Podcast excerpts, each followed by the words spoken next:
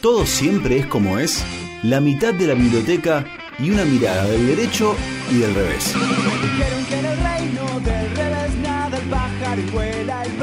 Una columna de la abogada Ornella Ascarano, del derecho y del revés. Del derecho y del revés. Y ahora sí, ahí la vemos a nuestra abogada. Qué bueno decir, no, bueno, mi abogada es Ornella Escarano. ¿Qué haces, Ornella? ¿Cómo estás? Bienvenida. Muchas gracias. ¿Cómo andan ustedes, Virus Muy José? bien. Muy bien, muy bien. Hoy es jueves, ¿viste? Hoy es jueves, exactamente. Te escuché me pareció muy bien tu propuesta. La ¿Viste? tomé. ¿Viste? Eh, es, eh, estas cosas de, de- de proponer eh, y fomentar la vagancia, los tiempos de ocio, es más o menos lo mío. ¿viste? Entonces me voy buscando así construcciones mentales para que todo sea más leve. Estoy con vos en esa creación. Me parece muy bien. El tra- eh, trabajar es tan feo que te tienen que pagar por hacerlo, así que ninguna otra cosa te pagan por hacerlo. Bueno, más o menos. Pero eh, eh, para que tengamos una idea. Eh, me encanta el tema, el tema que vamos a estar eh, tocando en el día de hoy. Es muy Pensaba, importante. Técnicamente, perdón, digo, técnicamente nadie de- del equipo está en condiciones de, de hacer uso ¿no? de esta consulta, porque creo que ninguno está casado legalmente, con ninguno firmó eh, en ningún lado. Pero tengo una amiga que dice que antes de casarse siempre es importante saber los términos en los que uno debiera o pudiera, en todo caso, divorciarse. Claro. Antes, antes de, de armar, saber cómo, qué- cómo hay que hacer para desarmar. Sí. Por las dudas. Y hay algo, hay algo muy cierto, que lo marca, me parece, la estadística, es que mm, la mayoría de las parejas se terminan en algún momento. Eso es una verdad. Eso es una, realidad, digo, no estoy diciendo nada sesudo, ¿sí? Se terminan y listo. Eh, y si firmaste los papeles, en algún momento ese, ese nudo lo vas a querer deshacer. Capaz que no, pero a, la- a los fines legales sería lo mejor, ¿no? Y es ahí donde viene la palabra divorcio. Exactamente, de eso vamos a hablar hoy. Si me permiten, solamente quiero hacer una breve, un breve recordatorio y saludo a los colegas laboralistas, que hoy es el, día bueno, del abogado laboralista en, recuerdo de Norberto Centeno, que fue autor de, de la ley de contrato de trabajo que tenemos actualmente, y también de la noche de las corbatas eh, de los abogados desaparecidos, que en esa ocasión, entre el 6 y el 13 de julio, fueron secuestrados muchos abogados y también eh, los padres de la madre y el padre de Laura García Vázquez, a quien aprovecho y le mando un abrazo a ella en este día, que sé que es importante.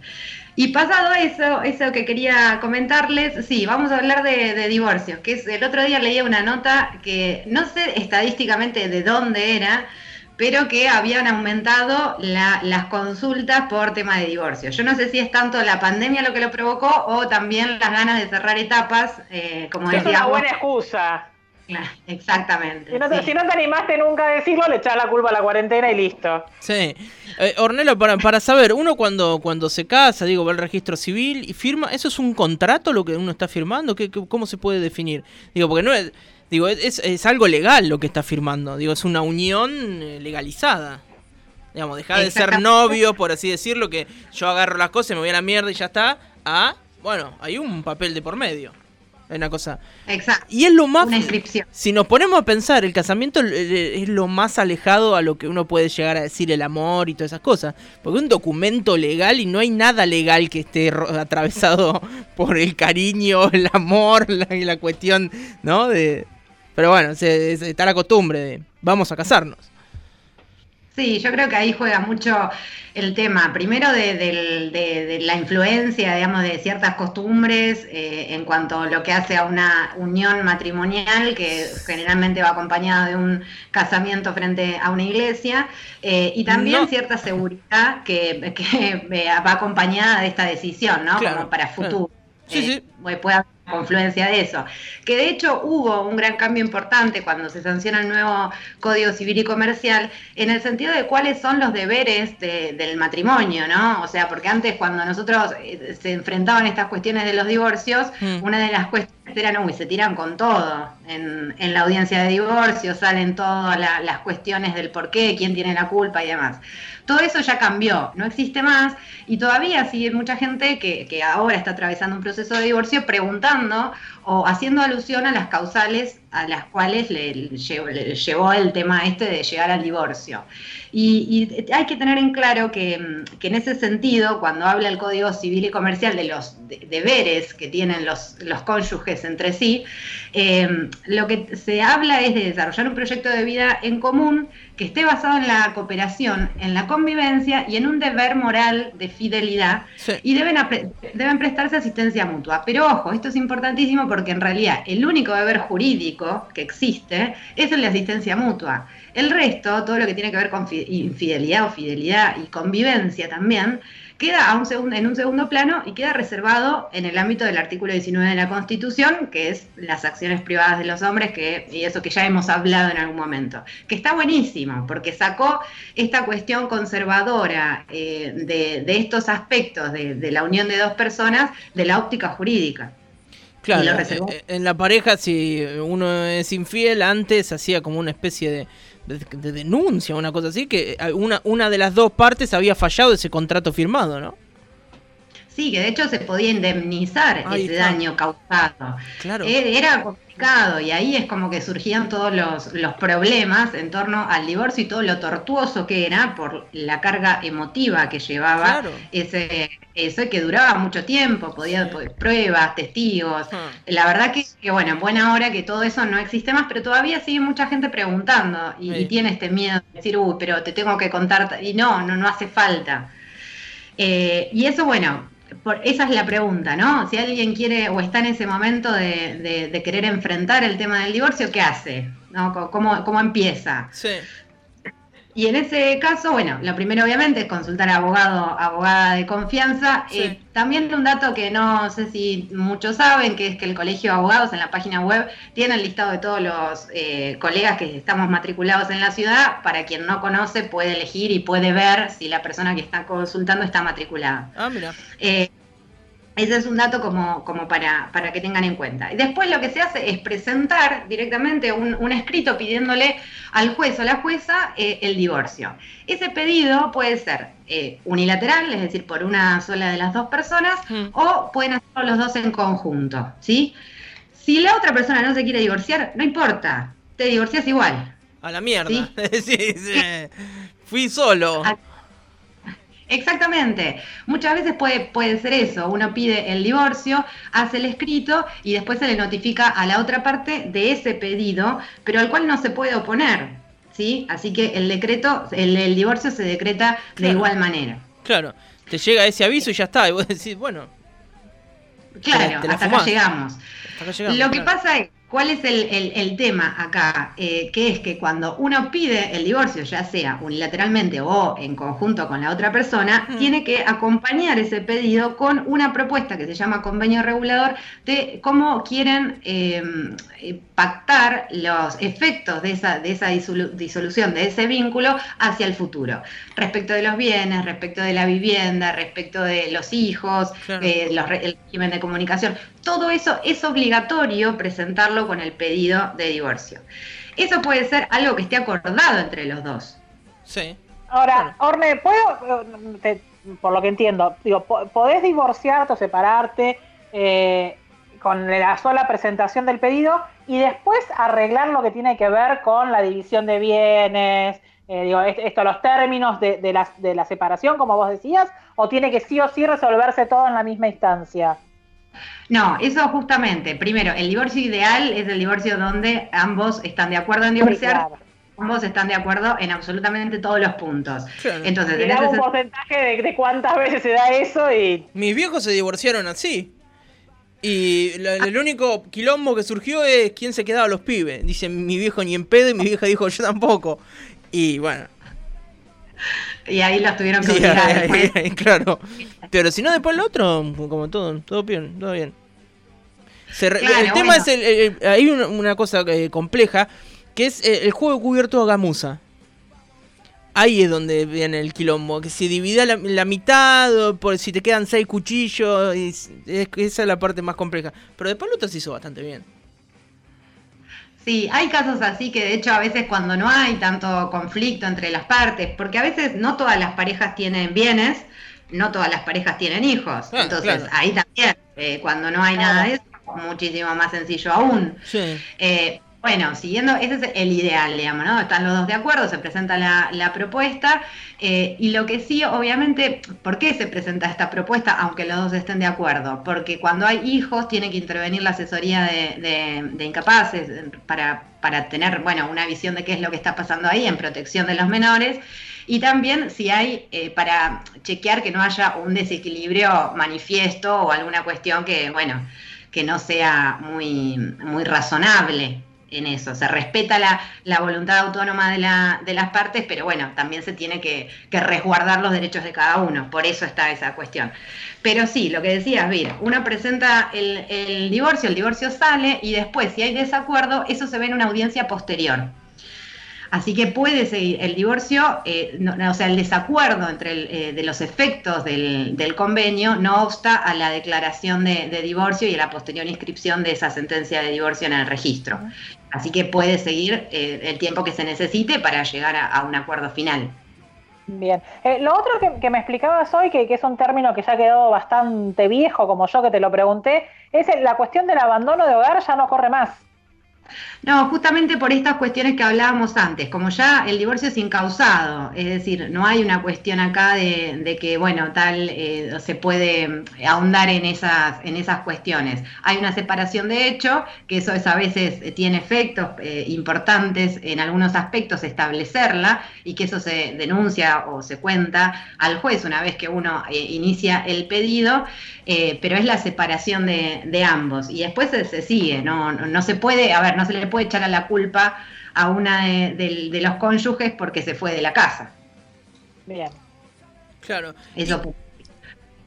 Y, hay un, como un paso anterior que es la mm, eh, al, casamiento que es la, se llama unión convivencial. ¿Estoy, ¿Estoy diciendo bien?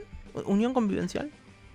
Sí, es la unión convivencial, pero no, no es un paso previo en el sentido de, exigible, no, no es no, no, por supuesto, pero digo, si uno hace eso, después hay un mini divorcio, después, de como más chiquito, un divorcito, para romper eso, o no, romper el papel así ya fue. Se puede, si está inscripta, porque la unión convivencial puede estar inscripta o no, si se inscribió sí, eh, y después también puede haber una cuestión respecto de los bienes, por supuesto. Eh, eso también está establecido por el código. Una de las cosas importantes que a veces surge, eh, bueno, más relativo con, esto del, matrimonio y la separación, mm. que es como un instituto nuevo que, se ha, creado, que es la compensación económica. ¿sí? Eso también suele generar a veces muchas eh, dudas. Em, la compensación económica eh, es algo que se puede exigir, obviamente, primero puede estar, como le decía antes, pactado de antemano, y si no, puede solicitarlo a una de las partes para quien la ruptura de esa, de esa pareja mm. provocó un desequilibrio eh, manifiesto, pero que ese desequilibrio económico haya sido eh, generado por la ruptura del matrimonio, ¿sí? Esto generalmente uno lo tiende a pensar más en las mujeres, eh, porque quedan eh, por las tareas de cuidado y todo lo que, sabemos que implica a veces con, parámetros, ciertos parámetros conservadores ¿no? de familia, eh, suelen relegar carreras profesionales o suelen relegar ascensos profesionales y ahí puede haber una cuestión de compensación, que no siempre procede, en todos los casos no, hay que ver, esto de familia tiene que ver mucho siempre en los casos particulares, porque cada, cada pareja es un mundo realmente y tiene, tiene sus, su, bueno, sus particularidades, cada caso. Sí. Eh, pensaba en esto, digo, uno de los puntos que siempre está muy discutido y es conocido por todo el mundo, que son las cuotas alimentarias, ¿no? Y, oh. es llamativo la cantidad de, eh, por, lo general, no, no, no, quiero decir el 100%, pero por lo general la cuota alimentaria la pone el padre porque los pibes no se van nunca con el padre y se quedan siempre con la madre. De que se divorcia, el tipo empieza a ser soltero y empieza a ir a paja brava y, la mujer como que se queda, se haciendo la misma vida, ¿no? Y entonces la cuota alimentaria la aporta el hombre la cantidad de chabones que nunca ponen un mango, pero es llamativo. Y tipo que vos decís, este debe recontra pagar la cuota alimentaria. Y nunca pusieron un mango. Digo, se borran de una manera eh, que no se puede creer. Sí, hay mucho de, esos casos, pero bueno, eh, siempre está la posibilidad de que esas personas recurran a reclamar, ya sea la deuda que tienen o a establecer una cuota alimentaria si no hay ninguna pactada. En el divorcio eso también eh, está especificado y es uno de los requisitos que hay que ponerlo en el, en el convenio, todo lo relativo a los hijos, yo les decía, el régimen de comunicación, el plan de parentalidad, que era lo que antes se, conocía como patria potestad, eh, y el cuidado personal es lo que antes era tenencia. Eh, esas cosas y donde obviamente también se establece la prestación alimentaria que corresponde a, los chicos. Hay un, hay un porcentaje establecido según eh, los ingresos registrados de la persona que tiene que aportar la cuota alimentaria. Digo, no hay, la ley dice 15% de los ingresos eh, registrados o, esto se, se articula entre las partes. Eso, bueno, también puede estar fijado, por ejemplo, yo ahora en un, en un divorcio que estoy llevando a cabo hay 35%, se establece que paga el, padre porque quiere hacerlo de esa manera y fue acordado entre los dos. Eh, y es más de lo que el porcentaje que generalmente se establece, que puede ser entre el 20 y el 30%. Ajá.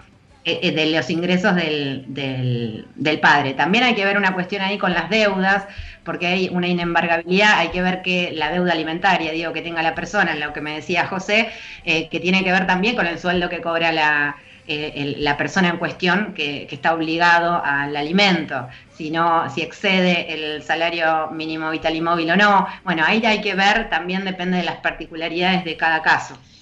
Claro, seguro. Así que bueno, esto igualmente lo que, lo que pasa hoy con los divorcios es que es mucho más sencillo eh, poder llevarlos a cabo.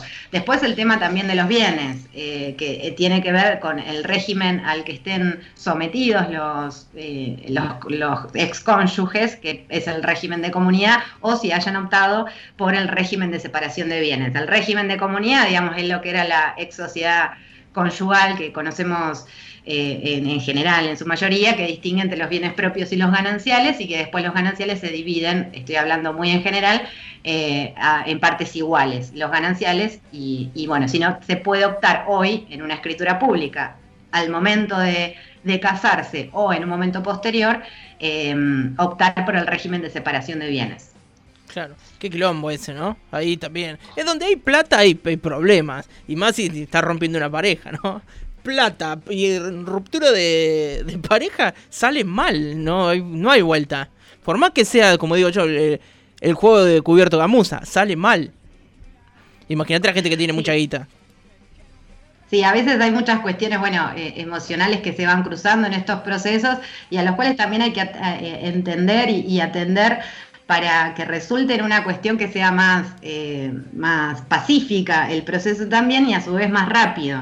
Eh, a veces encapricharse con alguna cuestión, eh, bueno, puede también traer más inconvenientes que los que, los que resuelve. Muy bien, bueno. bueno, si se van a casar, sepan que después viene todo esto en el caso de querer divorciarse. No fue mucho lío igual, fue más sencillo que lo que hace un tiempo atrás, así que está bueno. Y si te vas a divorciar es mejor tener hijos, porque si no va a complicarle emocionalmente la vida a nadie. Porque imagínate una pareja que se divorcia y no tiene hijos, como que terminó ahí, nadie dijo nada, no, no, puede ser así. Digamos, si te vas a divorciar tendría que ser la cláusula, tener pibe. Ha habido casos que hasta, hasta se ha pedido tenencia de mascotas. Ay, obvio. Vos ahí con, tu gata. Pero yo me. ¿eh? A ver. Eh, yo me, si me, pongo a pensar eso y. Eh, quédate el auto. Pero me llevo a sol. sí, Claro, si fuesen pibes, no. Me llevo el auto. Para ir a Paja Brava. No, eh, bueno, no sé, porque tengo la imagen, tengo, yo tengo una estructura del divorciado que es muy terrible. Un día, si quieren, se las cuento. Ya lo he contado un par de veces, no importa. Ornela, muchísimas gracias. Qué bueno es saber cómo divorciarse. No es tanto quilombo. Ahora, si fuiste infiel, no te preocupes. No te van a. Mm, no te van a hacer quilombo por eso, porque eso ya no va más. No más. Bueno, si el quilombo te lo vas a comer igual. Bueno, vas a tener un problema legal o un, un, costo legal que pagar. el quilombo te lo hago igual, papito. ¿Sabes qué, no? Sí. Y ese HPV. se ríe, Facundo, acabo de risa. Bueno, perdón. Sí, hay que deconstruir, no sé, esa que no se puede decir HPV al aire. Se puede, se puede. no, hay que, bueno.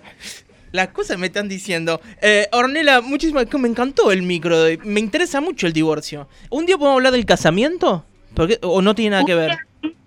Por supuesto, si querés hablamos del matrimonio y de estas cuestiones, claro que sí. Me Cuando me gusta el contrato prenupcial. Podemos hablar junto en el combo del casamiento, meter el contrato prenupcial. Obvio. Lo metemos porque es muy cortito lo que hay que decir, así que lo metemos ahí, les digo cuándo se puede y qué se puede. Sí, igual. Lo que hay que decir es, si, si te piden contrato prenupcial, corre de ahí, amiga. Es lo único que hay para decir. No, bueno, no, pero pará, yo lo entiendo igual, pero me parece que estás... Si lo vamos a pensar en, en frío y decimos, che, me parece que la mayoría de las parejas se divorcia, hay que pensarla, no sé, yo si tuviese mucha guita, mucha propiedad de cosas, no sé cómo bien cómo viene a la mano, eh, yo diría, che, sí, esto. Bueno, pero igual ahí hay que ver también si tu, si tu fortuna con la que Sí, te casás es ahí. anterior al matrimonio, ahí bueno, ahí Sí, sí, obvio si que es mucho, anterior.